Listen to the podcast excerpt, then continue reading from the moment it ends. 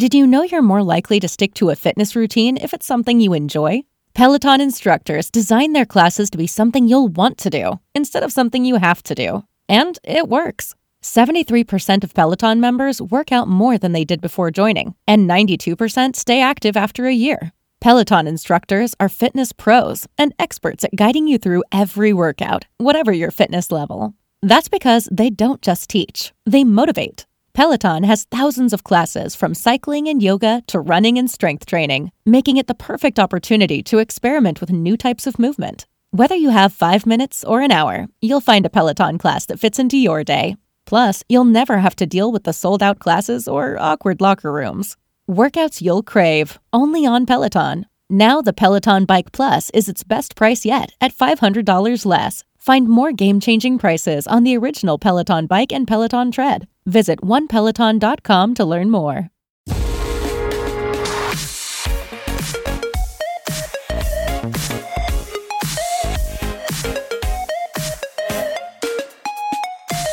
Vamos con el repaso a las carreras de MotoGP y Fórmula 1 que han coincidido este fin de semana. La verdad, mira que hay fines de semana a lo largo del año, pero esta gente se empeña en coincidir las carreras el fin de semana, por suerte en diferentes horarios, pero eso sumados a que hay carrera también de indicar, que hay WEC y que hay alguna cosa más que seguro que eh, me dejo por el camino, joder.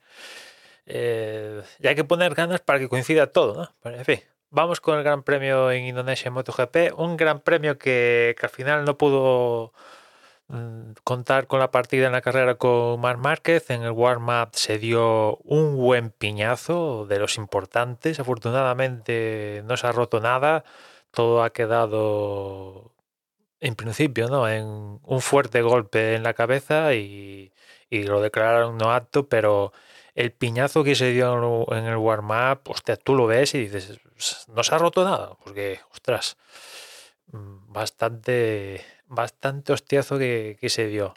Y la carrera, pues nada, antes de empezar la carrera cayó el diluvio universal, que aquí en estos países así asiáticos, tropicales, pues por la humedad y tal, sabes que en algún momento del día cae una tromba importante. Ah, en los días previos estaba cayendo por la mañana y aquí pues cayó más tarde, coincidiendo con el horario de, de MotoGP y la carrera se retrasó en torno a la hora y pico. Al final eh, dieron la partida, eh, carrera en mojado. Una carrera en mojado donde la primera parte de la carrera destacó Miguel Oliveira y ahí contó con una ventaja importante que le, que le upó a conseguir la victoria final.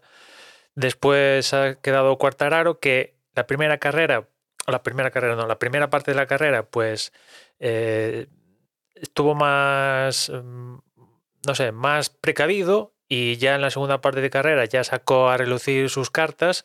Había marcado la pole y en principio era el claro favorito para ganar aquí en Indonesia y bueno, pues no, no, no pudo hacerse con la posición de, de Oliveira porque Oliveira pues lo que decía antes, de primeras ya, ya estaba ahí en las, esas posiciones y consiguió una ventaja y Quartararo al final, bueno, se tuvo que conformar con una segunda posición que sabe que esa primera viendo cómo va el campeonato y, tal, ¿no? Y viendo cómo, cómo fue la primera carrera en Qatar, venir en Indonesia y acabar segundos, habiendo hecho la pole, pues eh, no tan mal. Es cierto que Quartararo, cuando vuelvan a venir estos circuitos con en el que el motor y tener una velocidad punta sea importante, pues lo, lo volverá a pasar mal, pero también hay circuitos como este de Indonesia, donde su Yamaha tiene mucho que decir y ahí pues va a tener que compensar los resultados de unas pistas con, con otras, ¿no? E- Es cierto que en, este tipo de pistas como aquí en Indonesia no puede fallar si quiere compensar el, un poco el desfalco a priori que va a tener en, en el otro tipo de, de circuitos, ¿no? Veremos a ver cómo avanza, pero bueno, es, es también es divertido ver cómo eh, hablamos de Ducati, Honda, Suzuki, Yamaha y tras dos carreras la fábrica que ha conseguido los mejores resultados es KTM, que después de una pretemporada un poco así mm, si- sin ningún sabor, ni dulce ni amargo, es así un ¿dónde está KTM? Pues se va con un segundo conseguido en que consiguió Binder en Qatar y aquí con la victoria de Miguel Oliveira, hostias. Eh, ya lo quisieran Honda, Ducati y todas, ya la quisieran todas, ¿no? Es, increíble, ¿no? Tercero fue Johan Zarco, cuarto Miller, quinto Rins, sexto Mir, que más o menos los Suzuki vuelven a repetir los resultados de Qatar. Es cierto que aquí en Indonesia salieron más retrasados que lo que hicieron en, en Qatar, pero subieron recuperar. Séptimo Morbidelli, octavo Binder, noveno Aleix Espargaró, décimo Darren Binder, un décimo Nia Bastanini que sigue como líder mm, décimo segundo Paul Espargaró, décimo tercero Alex Márquez, décimo cuarto Luca Marini y cerrando los, los puntos eh, Bagnaya, que suma, después de dos carreras únicamente suma un, un puntito, ¿no? Un campeonato que, en el que sigue líder Bastianini, 30 puntos. A dos está Brad Binder, que tiene 28. 27 tiene Cuartararo, o sea que de momento, pues evidentemente aún queda mucho campeonato, pero bueno, está ahí. Cuarto es Olivera con 25. 24 tiene Zarco. Sexto es eh, Paul Espargaro con 20, los mismos que tiene su hermano Aleix y Alice Rins, todos estos tienen 20 junto a Joan Mir. Décimo es Morbidelli con, con 14 y más atrás ya está Miller, Márquez, etcétera, etcétera. ¿no? Es cierto que, por ejemplo, Márquez pues, se ha quedado sin, sin correr, pero teniendo en cuenta que ha ganado otra gente diferente y tal, pues digamos que con respecto a los puntos que traía de pérdida con Bastanini de la primera carrera, pues aquí únicamente ha perdido eh, cinco más, ¿no? Si lo quiere ver así. Y, lo positivo es que no se ha roto nada que viendo el piñaco bien se hubiera pues roto algo y eso ya hubiera sido más importante, ¿no? Y ahora vienen dos pistas como la de Argentina y sobre todo Estados Unidos, que ahí Mark tiene que, ella tiene que conseguir podium mínimo y victoria, yo creo que sobre todo en Estados Unidos, en Austin, ahí tiene que llegar una victoria de, Bar Market, ¿no? Y después en MotoGP, inicio de, la temporada, Gran Premio de Bahrein, pues dominio de, de, Ferrari. Primera carrera, primer doblete de Ferrari, primero Leclerc, que ha estado un pasito por delante de, de Sainz durante todo el fin de semana. Carlos incluso ha dicho que, ha tenido un mal fin de semana y, bueno, teniendo en cuenta que ha sido segundo, cuando tenga uno bueno, pues no quiero no quiero imaginar lo que puede llegar a hacer, ¿no? Tercero ha sido Hamilton, que ha minimizado los problemas muy bien, muy bien. Cuarto Russell, quinto Magnussen, que ha sido la nota ahí junto con Bottas, con Alfa Romeo, la nota ahí en plan, hostias, que hacen Haas y Alfa Romeo siendo quinto y sexto, pues sí, se han colocado ahí. Séptimo ha sido Con, octavo Sunoda, noveno Alonso, que se ha beneficiado, bueno, todos estos se han beneficiado, eh, bueno, al final de, de, del segundo para atrás, todos se han beneficiado de, del desastre auténtico de Red Bull, ¿no? Porque estaba siendo una lucha así guapa entre Ferrari y Red Bull, básicamente entre Leclerc y Verstappen, que la estaba ganando Leclerc hasta que primero empezó a fallar el Red Bull de, de Verstappen, que acabó claudicando y lo dejó tirado.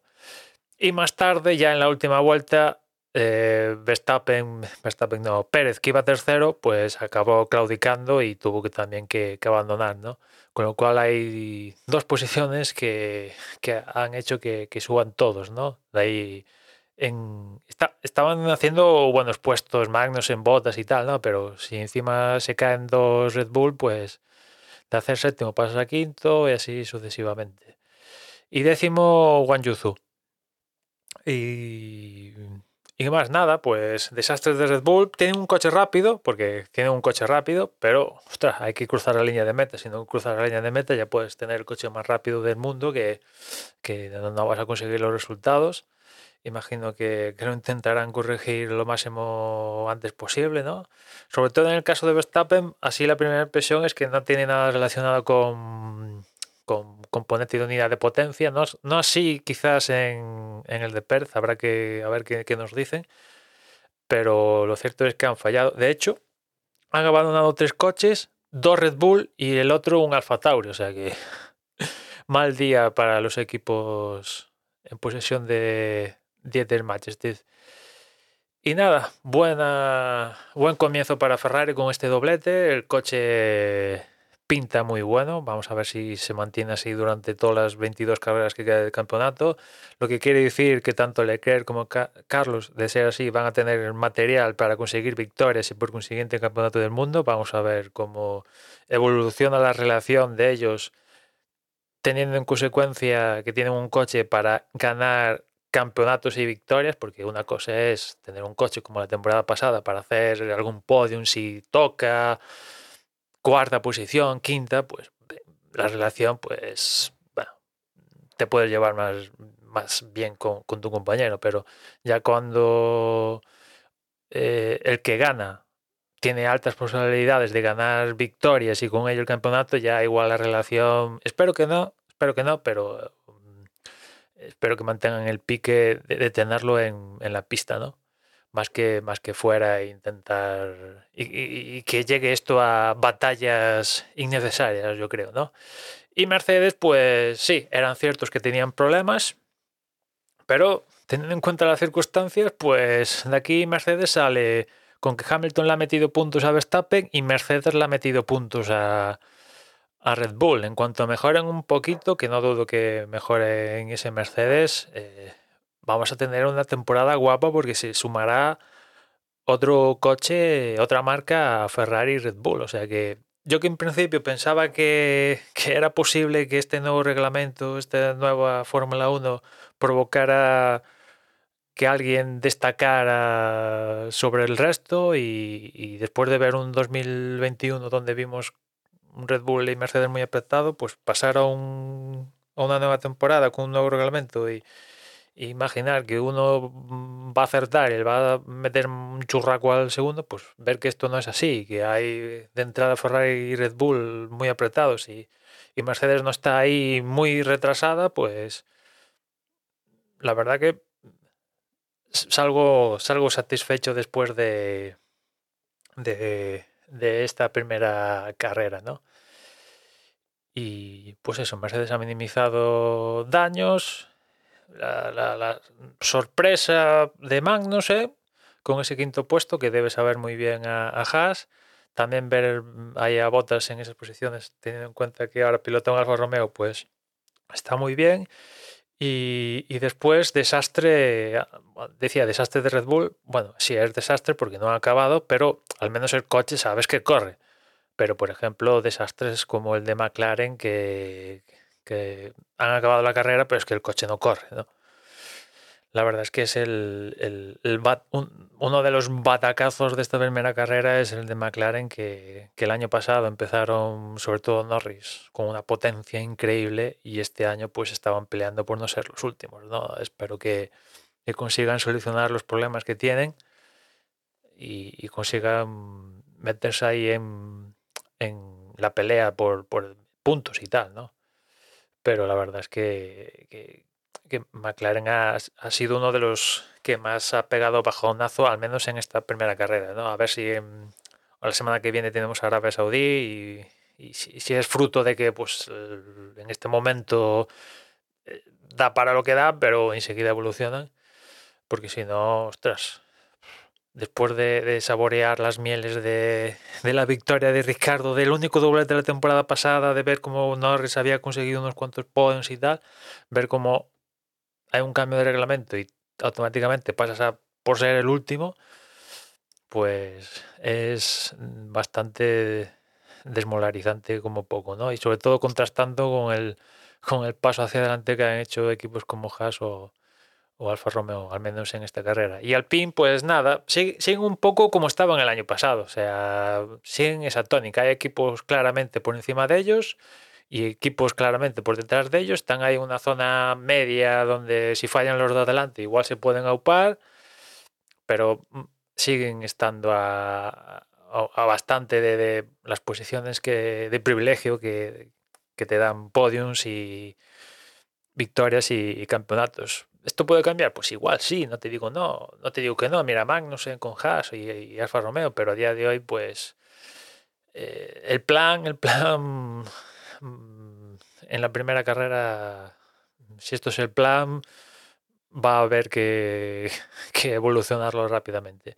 En fin, buena carrera para empezar el año Y vamos con la siguiente, el próximo fin de semana en Arabia Saudí. Nada más por hoy, ya nos escuchamos mañana. Un saludo. The perfect closet editions feel as good as they look, and Rothy's knits style and comfort into every pair of shoes. The Rothy's signature sneaker combines game changing comfort with a timeless style that goes perfectly with every look, from casual to elevated. And their one of a kind driving loafers feel great with or without socks and come in both classic and eye catching designs. Find out what the hype is all about. Discover your new favorite pair of shoes and get $20 off your first purchase at rothys.com slash hype.